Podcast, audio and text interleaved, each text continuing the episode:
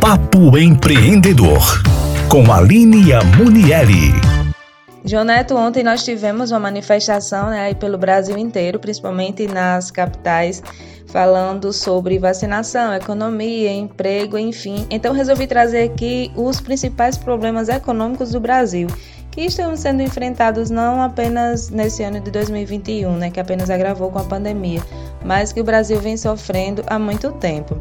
Em um contexto típico, fatores relacionados ao desemprego, alimentação, educação, saúde, saneamento, habitação e transporte são os atuantes atrelados às crises econômicas. A alta taxa de inflação, que vem se perpetuando no Brasil por muitos anos, amplia os problemas de distribuição de renda no Brasil e contribui para a queda do PIB, o PIB que é o Produto Interno Bruto. Atrelado a isso, a dívida pública externa cresce e este fator impacta a demanda de investimentos. Além disso, o custo país, que é um conjunto de problemas estruturais, burocráticos, financeiros e políticos que encarecem o investimento no Brasil, também impacta o crescimento da economia.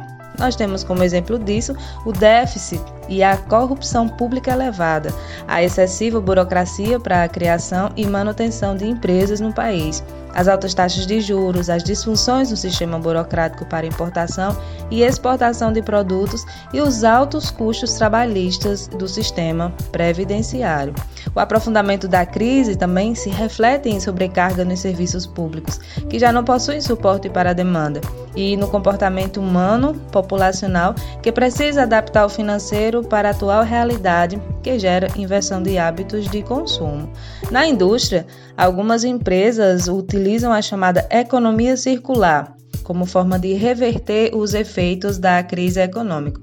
Essa, essa economia circular é um modelo econômico estratégico focado na coordenação dos sistemas de produção e consumo em circuitos fechados, que tem por objetivo reduzir, reutilizar, recuperar e reciclar materiais e energia.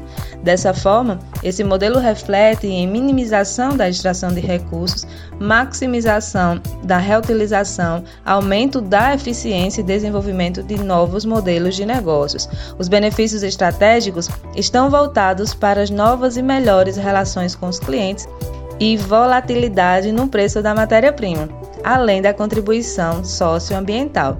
E aí, você gostou do assunto de hoje? Gostou de saber os principais desafios, né, os principais problemas que o Brasil vem enfrentando? Então não deixe de acessar o portal irano.net para mais conteúdos como esse. Eu encontro vocês aqui no domingo que vem.